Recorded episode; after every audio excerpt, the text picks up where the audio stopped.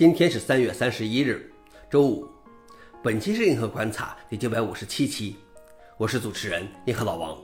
今天观察如下：第一条，Twitter 要求 GitHub 披露其源代码上传者的身份。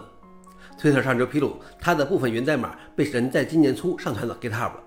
当时 Twitter 刚刚被收购，并解雇了数千名员工。上周五，GitHub 在 Twitter 的要求下删除了该仓库。本周二，法庭应 Twitter 要求，GitHub 在四月三日前提供上传者所有的身份信息，包括姓名、地址、电话号码、电邮地址、社交媒体资料和 IP 地址。此外，还要求提供下载和修改该代码仓库数据的用户信息。消息来源：阿斯泰克尼考。老王点评：这有点过分了啊！第二条是，开源聊天机器人在质量评估上能达到 ChatGPT 的九成。开源聊天机器人维库纳十字 B 基于 Meta 的大语言模型 Llama。它使用了用户通过 ShareGPT 分享的七万对话样本进行了微调。研究人员让 OpenAI 的 GPT-4 作为裁判，去对比维库纳 s h r B 以及 ChatGPT 和谷歌 Bard。结果显示，它的质量评估中能达到 ChatGPT 的百分之九十二，而 Bard 为百分之九十三，拉满为百分之六十八。维库纳 s h r B 的训练成本只花了三百美元。研究人员还计划试图其模型权重。消息来源：维库纳。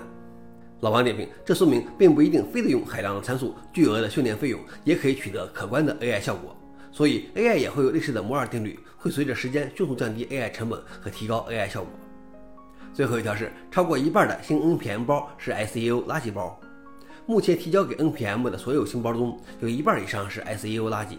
这是一种空包，只有一个包含各种恶意网址链接的 README 文件。在过去一周，SiteGroom 扫描的三十二万个新的 NPM 包或版本中，至少有十八万个被标记为 SEO 垃圾。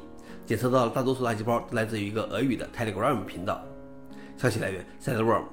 老王点评：为什么 NPM 没有发现并做出反应呢？以上就是今天的硬核观察。想了解视频的详情，请访问随后链接。谢谢大家，我们明天见。